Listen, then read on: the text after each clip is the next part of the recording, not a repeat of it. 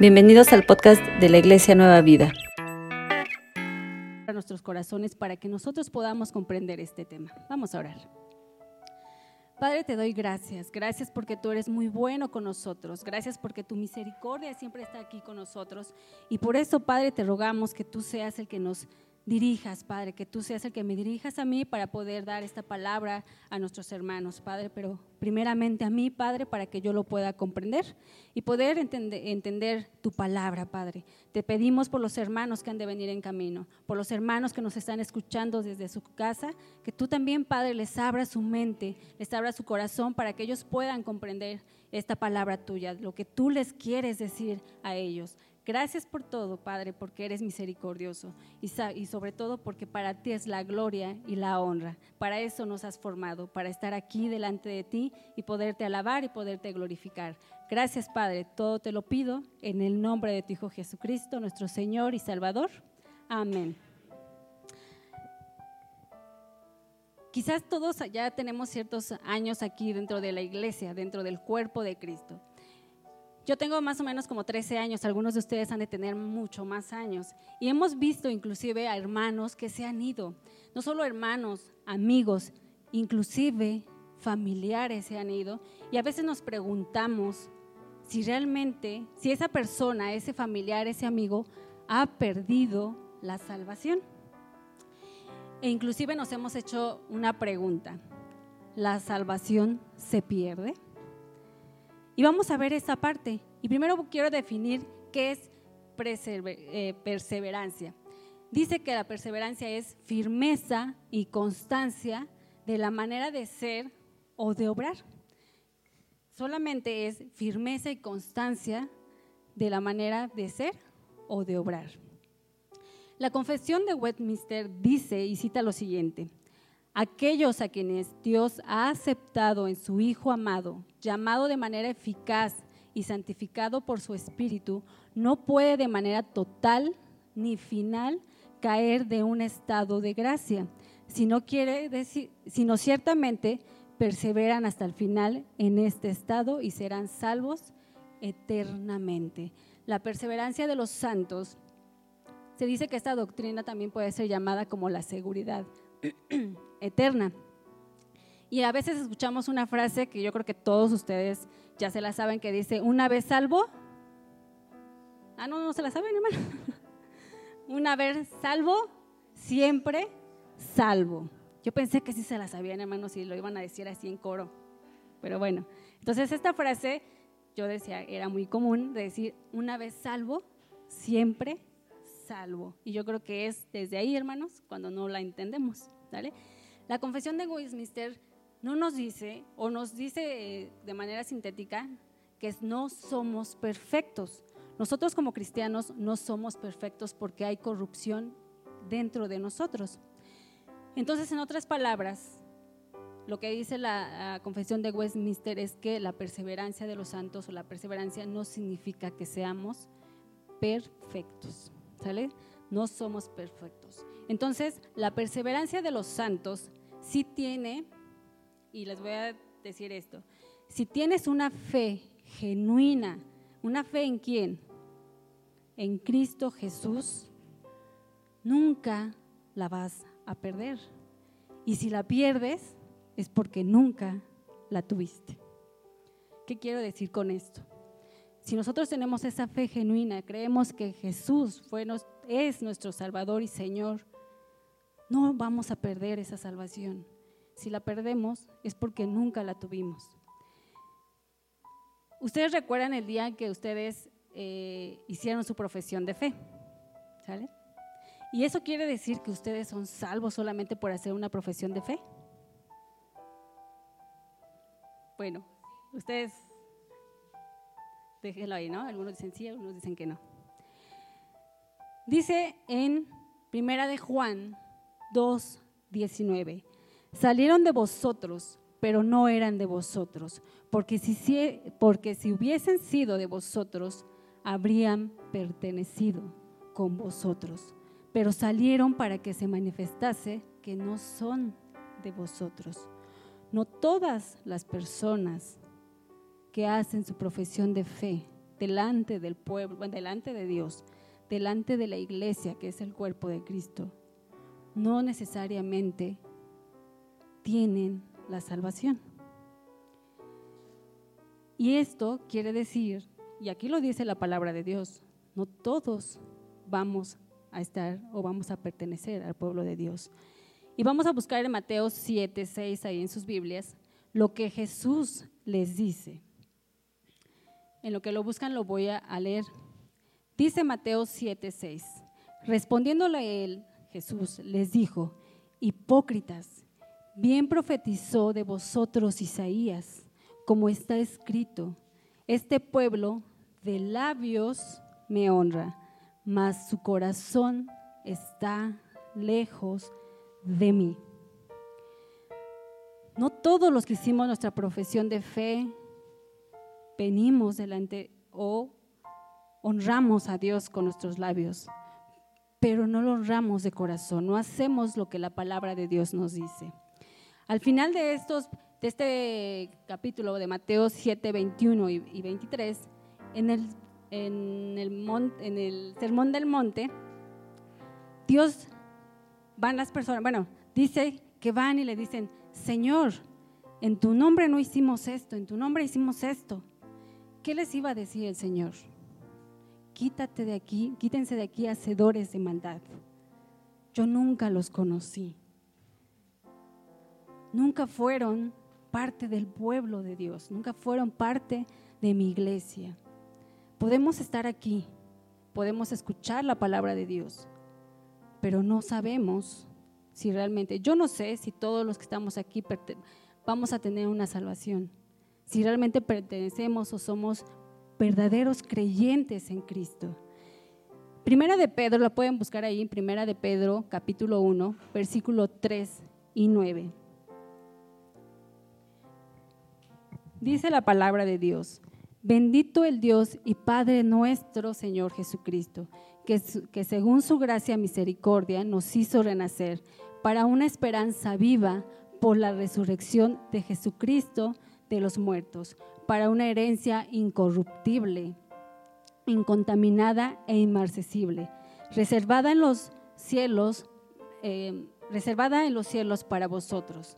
Y dice este versículo 5, que sois guardados por el poder mediante la fe para alcanzar la salvación que está preparada para ser manifestada en los tiempos postreros, en lo cual vosotros alegráis, aunque ahora por un poco de tiempo, si es necesario, tengáis que ser afligidos en diversas pruebas, para que sometida a, prueba vuestra fe, mucho más preciosa que el oro, el cual, aunque en el cual, aunque perece, perecedero de prueba por, con, fuego, se han hallado en alabanza, gloria y honra, cuando se ha manifestado Jesucristo, a quien amáis sin haberle visto, a quien creyendo, aunque ahora no lo, vea, no lo veis, o alegráis con gozo inefable y glorioso, obteniendo el fin de vuestra fe, que es la salvación de vuestras almas. Dice el versículo 5, soy, sois guardados y sois guardados mediante la fe. Versículo 8 dice, no lo ves ahora, pero crees en quién? En Jesucristo. No lo vemos, pero creemos en Él. Versículo 9, obtienen el fin de vuestra fe, que es la salvación de vuestras almas. Aquí reafirma que es la salvación final a la glorificación. Entonces, considerando que los creyentes perseveran, no está hablando de, una, perseverar en, una, en perfección, sino perseverar en la fe.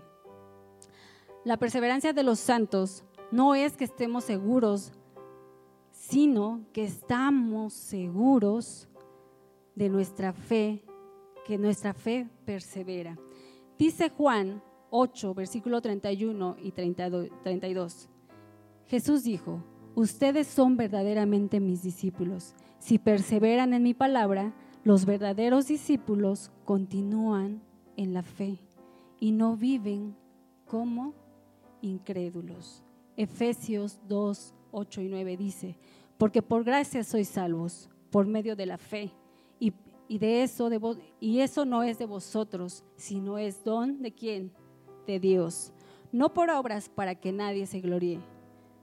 Pero aunque la salvación no es por obras, dice, porque somos hechura suya, creados a Cristo Jesús para buenas obras, las cuales Dios preparó de antemano para que anduviéramos en ellas. Aunque la salvación no es por obras, Dios, dice aquí este versículo, preparó de antemano estas buenas obras para que anduviéramos en ellas, no de las que nosotros queramos, sino de las que Dios nos ponga o nos dé. Y quiero darles dos ejemplos. Uno está en el Nuevo Testamento, en el Antiguo Testamento y otro está en el Nuevo Testamento para que podamos comprender esta perseverancia de los santos, esta perseverancia de la fe. Y el tema que yo le puse fue una fe de rebote. El ejemplo es David. ¿Quién era David? Pues era un rey, ¿no? Y dice la palabra de Dios que David era conforme al corazón de Dios. Yo creo que eso va a ser muy bonito que nos digan, ¿no, Dios? Ay, Eunice es conforme al corazón de Dios, o, o Wendy es conforme al corazón de Dios. Yo creo que eso sería algo muy bonito que, que pudiéramos sentir o decir que, que Dios dice de nosotros, así como lo hizo con David. Pero a pesar de eso, David pecó. ¿Y cuál fue el pecado que más reconocemos? El adulterio que hizo. Pero no solamente el adulterio, sino que aparte estuvo conspirando para matar al esposo de su amante. Y sin embargo, Dios lo considera un hombre conforme al corazón de Dios. David amaba las cosas de Dios, pero a pesar de eso, él pecó. Él hizo algo que quizás cayó hasta lo más bajo, pero se arrepintió y, y pidió perdón a Dios. Otro ejemplo que a mí me causó como más, este, más impacto fue Pedro. Todos conocemos cómo fue Pedro, ¿no? ¿Cómo fue Pedro? Enojón, arrebatado, era impulsivo, ¿no? Pero sobre todo fue de los discípulos, de los 11, bueno, de los 12 discípulos, a excepción de Judas, que fue el traidor, Pedro fue el que más fracasó. Pedro fue el que más cayó, inclusive Pedro fue el que Dios lo Jesús lo reprendió más seguido. Entonces, eh, Pedro fue uno de los que más fue más susceptible al fracaso. Fue quien experimentó con mayor frecuencia la perseverancia de la fe. Por eso le puse una fe de rebote. ¿Y a qué le llamo una fe de rebote? Cuando vamos al gimnasio, sobre todo ahorita que ya vamos a comer más y vamos a subir de peso y todo, entonces en los gimnasios regularmente la gente va y se inscribe, ¿no? Porque dice, ay, pues los propósitos de nuevo año y, empezar con bien y fitness y todo, ¿no? Y entonces van y se inscriben y pues los gimnasios pues ganan más dinero, ¿no? Porque pues dice, bueno, ya sabemos que estas personas ahorita van a dejarme el dinero, pero ya no van a venir. A los tres meses dejan de ir. Si una persona que no es constante en ir a, en hacer ejercicio y que solamente hace unos días o hace un mes seguido y al final dije, ay, no, ya no, lo que hace el cuerpo es que hay un rebote, o sea, subes más de peso. No quiero decir que no sea bueno hacer ejercicio, hermanos. Pueden hacer ejercicio. Bueno, debemos de hacer ejercicio para estar sanos y estar saludables. Pero por eso le llamo una fe de rebote. Esto fue de manera negativa. Esto es de manera positiva. Pedro, a pesar de eso, él, pues sí, fracasaba, se caía, pero bueno, ahí estaba. Pedro era una persona de boca grande. ¿A qué me refiero de boca grande? Que a veces hablaba o decía cosas en los peores momentos, o sea, no era en el momento adecuado, tenía que, abrir, digamos, la boca. Y a veces nos ha pasado, ¿no? Cuando decimos algo y dijimos, chin, ahora dijo, no debí de decir eso, pero bueno, ya lo dijimos. Y así era Pedro. Yo creo que todos a veces en alguna circunstancia de nuestras vidas nos pasa. Así somos, a veces somos también medio imprudentes, somos enojones, este, y bueno, Pedro era así. Y también Pedro era que cobarde. era débil, era impulsivo, como lo acabamos de mencionar. Y, recordamos en Mateo 16, del 22 al 23, cómo Jesús lo reprende, le llama la atención. Y dice así, eso es cuando Jesús ya les anuncia que va a ir a Jerusalén, porque bueno, recordemos que ahí Jesús iba a morir. Y entonces, pues cualquiera de nosotros, si vemos a un hermano o a un amigo que pues que no le conviene algo, pues vamos y le decimos, oye, pues no te conviene hacer esto, ¿no? Y yo creo que Pedro también lo hizo así. Y dice así, entonces Pedro tomó aparte a Jesús y le dijo esto, ten compasión de ti, en ninguna manera esto te acontezca. O sea, Pedro sabía, dice, pues ¿para qué vas a ir allá si ya sabes que te van a matar? Pues no vas, ¿no? Y Jesús le dice a Pedro, Pedro, quítate delante de mí, Satanás, me eres tropiezo, porque no pones la mirada en las cosas de Dios, sino en las cosas de los hombres. Y nos pasa a nosotros cuando alguien nos dice, ay, no vayas a la iglesia, pues total, es un domingo nada más. Puedes ir a otro lado, puedes ir a una fiesta, puedes ir a una reunión. O simplemente nosotros mismos a veces somos piedra de tropiezo cuando, por eso le decía, tienen frío, porque a veces cuando yo que voy a trabajar temprano digo, ay, no me quiero levantar, ¿no? Pero a veces nosotros, igual que Pedro, somos piedra de tropiezo. Y esperemos que no nos diga, Dios, quítate de aquí, Satanás. Así somos también nosotros, así como era Pedro. La vida de Pedro es prueba de, cómo era su vida, cómo era de su vida como un verdadero cristiano, pero también nos enseña cómo Dios nos guarda. Y vemos este, cuando Jesús fue traicionado, eh, la noche que fue traicionado, dice en Lucas 22, 31 y 34, dice así, dijo también el Señor, Simón, Simón, he aquí Satanás os ha pedido para zarandearos como a trigo, pero yo he rogado por ti que tu fe no falte y tú una vez vuelto, confirma a tus hermanos. Y todavía Pedro le dice, no Señor, dispuesto estoy yo a ir contigo, no solo a la cárcel, sino también a la muerte. Pero Jesús ya sabía lo que iba a hacer Pedro. Entonces Jesús le dice, Pedro, te digo que el gallo no cantará hoy antes de que tú me niegues tres veces que tú me conoces. ¿Qué pasó ahí?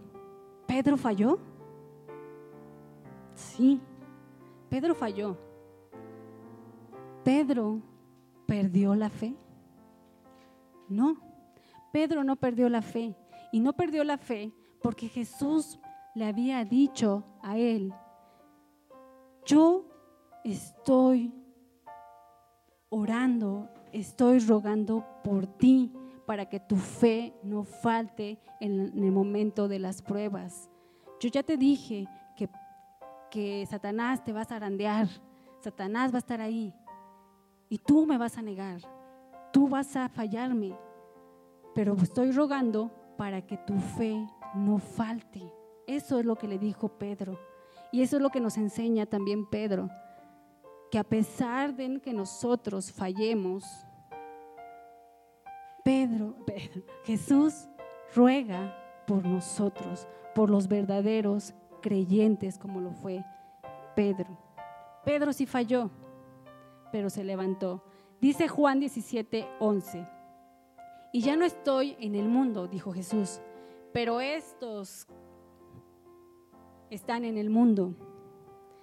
Y yo voy a ti, Padre Santo, a los que tú me has dado, guárdalos en tu nombre, para que no sean, para que sean uno, así como nosotros. Jesús ruega por nosotros delante de su Padre por aquellos que nosotros reconocemos que Jesucristo es nuestro Señor y nuestro Salvador. Por eso aquí en Juan 17:11 dice, pues yo ya no estoy, están estos que están aquí, o sea, está mi pueblo, está la iglesia. Y yo te pido que tú, en tu nombre, tú los guardes. Porque yo quiero que sean uno como somos tú y yo, Padre. Eso es lo que Jesús hace por nosotros, por los verdaderos creyentes. Pedro cayó, pero se levantó, fue restaurado y su caída solamente fue momentánea. No duró todo el tiempo ahí tirado, ¿no? ¿No? Pedro se levantó. Como cristianos, como verdaderos creyentes, vamos a caer, vamos a fallar. Nuestras caídas no van a ser radicales, no van a ser serias. Bueno, van a ser serias, que diga, van a ser radicales y van a ser serias. Pero nunca nuestras caídas van a ser totales y finales, que, finales de la gracia. Nunca va a pasar. Pablo escribió en Filipenses, que es lo que acabamos de leer, estando persuadidos de esto, el que comenzó en vosotros la buena obra, la perfeccionará hasta el día Cristo. Es una promesa que Dios nos da. Es una promesa en la cual Dios lo que comienza, Él tiene la intención. Bueno, no tiene la intención, Él la termina.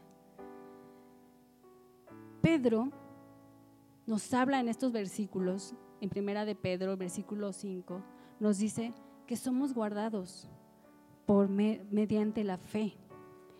En el versículo 8 nos dice, quien han creído, ¿quiénes hemos, ¿a quién hemos creído? Creemos en alguien que no vemos, que es el Señor Jesucristo.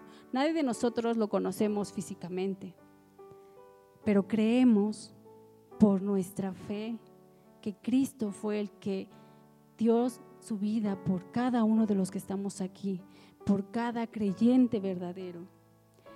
Pedro habla aquí por su experiencia personal. ¿Cómo era él? él? sabía cómo era. Era impulsivo, era enojón, era, no dice que era chismoso, pero a veces nosotros somos chismosos, mentimos, pecamos. Y no quiero decir que, una, que, un, que un pecado sea mayor que otro. Delante de Dios el pecado es pecado. Pedro aquí nos habla acerca de su experiencia, de lo que él vivió, de lo que él hizo. Él fracasó, pero se levantó. Pero él se levantó porque tenía fe. Su, fe, eh, perseveraba a pesar de las cosas. Un verdadero cristiano persevera en la fe, no porque seamos perfectos, somos personas y en nuestra eh, naturaleza hay que corrupción, hay perversidad, pero nosotros, creyendo que Cristo Jesús fue nuestro Señor y nuestro Salvador, vamos a ser verdaderos cristianos. Cuando nosotros, yo creo que ahorita ya podemos identificar quiénes somos verdaderamente cristianos o los, o los verdaderamente creyentes. Cuando nosotros tropezamos, no nos quedamos ahí. No nos quedamos ahí diciendo, ay, ¿quién me va a ayudar? Mejor aquí me quedo y, y ya no pasa nada. Creemos de un Dios poderoso, de un Dios soberano, que ese Dios es el que nos va a restaurar por medio de su Hijo Jesucristo, porque Él es el que nos guarda, porque Él es el único que intercede por nosotros delante del Padre. Que tu fe, hermano, que tu fe, hermana, que tu fe, joven, niño, persevere por medio de Jesucristo. Que no porque tú hayas hecho una profesión de fe aquí, quieres decir que seas salvo. Pero sí puedes saber que si eres un verdadero creyente en Cristo Jesús, tu fe nunca la vas a perder, porque tu fe está en Él no está en otra cosa. Y apenas eh, hace tiempo vi un video donde hay un chico cantante que se llama Jotán. Y hay una canción muy famosa que él tiene, que inclusive un día aquí en el último aniversario que tuvimos de festejo de la iglesia, nuestro hermano Jonathan Ortiz, él la cantó. Y le dice esta, esta canción, dice, yo fui consagrado en tu altar. Este chico decidió dejar el altar, decidió dejar a Cristo. Ahora él canta canciones, bueno, no sé muy bien, no sé si es reggaetón o lo que sea, pero canta ese otro tipo de canciones y ahora se viste de mujer, se pone tacones y todo. Y yo creo que su familia, los que ellos lo conocen, hicieron un video donde le decían, tú fuiste consagrado en el altar desde pequeño, porque salen las imágenes donde él está pequeño, yo creo como este Elías, así de pequeño, y lo están, este, están orando por él, consagrándolo en el altar. Y ella decía a esta persona, yo sé que tú fuiste consagrado en el altar y yo sé que tú vas a volver a los brazos de Jesús, a los brazos del Señor. Podemos decir y ver, ese chico se volvió gay o lo que sea, pero nosotros no conocemos si Él regresará o no. Solamente Dios sabe cuando uno puede caer hasta lo más bajo, pero Dios nos saca de esos lugares donde hemos caído más bajo. Y este chico, solamente Dios tendrá misericordia de él y él sabrá si sale de eso que él está viviendo. Pero no podemos nosotros juzgar porque un hermano se va y tampoco podemos saber si él es verdaderamente cristiano. Esto solamente cada quien lo sabe. Y un verdadero cristiano, aunque se caiga, se fortalece en nuestro Señor. Y eso, hermanos, yo creo que tenemos que tenerlo muy presente. La salvación no se pierde para un verdadero creyente. Vamos a orar y vamos a darle gracias a Dios, porque como creyentes, verdaderos creyentes, Dios nos va a dar una fe de rebote y siempre que caigamos, vamos a tener más fe. Vamos a orar, hermanos. Padre, te doy gracias. Gracias por tu misericordia. Gracias porque tú nos has dado a tu Hijo Jesucristo para darnos salvación eterna. Y Padre, te rogamos que tú seas quien nos muestre y que cada que caigamos, cada que podamos tropezar, Padre, y podamos entristecerte a ti, te rogamos que tú nos perdones. Pero Padre, como dice tu palabra, Guárdanos por medio de la fe. Sosténnos, Padre. Pero sobre todo, que tu Hijo Jesucristo ruegue siempre por nosotros, para que nosotros, Padre Santo, siempre te alabemos y te glorifiquemos. Y que nosotros, a pesar de que caigamos, a pesar de que hagamos lo más bajo, Padre, que nuestra fe sea perseverante, que nuestra fe, Padre, pueda demostrar a los demás cuando volvamos de esa caída y podamos dar testimonio de que tú eres nuestro Dios todopoderoso, nuestro Dios que nos amas y que nos das todo lo necesario para salir de ese meollo, Padre, de esa circunstancia, de esa prueba, porque estamos aquí, Padre, y tu palabra dice que vamos a tener esa salvación, pero vamos a sufrir pruebas, Padre, pruebas en las cuales nuestra fe será, fortalecida. Gracias, Padre, por todo lo que haces por nosotros. Gracias, Padre, porque si alguno de nuestros hermanos que están aquí, Padre, tiene falta de fe, dásela, Padre, dásela de todo corazón. Y que Él, Padre, y que ella, tú les bendigas, Padre, y que ellos sean siempre tus hijos amados y que tu pueblo, Padre, sea el que te glorifique. A pesar de que hayamos corazones rotos, a pesar de que haya cosas, Padre, que impiden o que nosotros pensamos que impiden el estar delante de ti. Tú nos limpias, Padre, y tú nos guardas. Gracias por todo, porque tú nos has dado a tu Hijo Jesucristo y creemos en Él sin haberlo visto. Creemos que Él es el que murió en esa cruz por, por nosotros, para que nosotros pudiéramos estar contigo en el cielo, porque tú estás preparando un lugar especial para nosotros. Gracias, Padre. Todo te lo pido en el nombre de tu Hijo Jesucristo. Amén. Si quieres aprender más acerca de Dios, te invitamos a seguir en nuestras redes sociales que son Spotify, INP Nueva Vida, JM, Facebook, Iglesia Nacional Presbiteriana Nueva Vida, YouTube, INP Nueva Vida, JM, Instagram, arroba INP Nueva Vida. El correo electrónico, si nos gustas contactar, es inpnuevavida, arroba gmail.com. Dios te bendiga.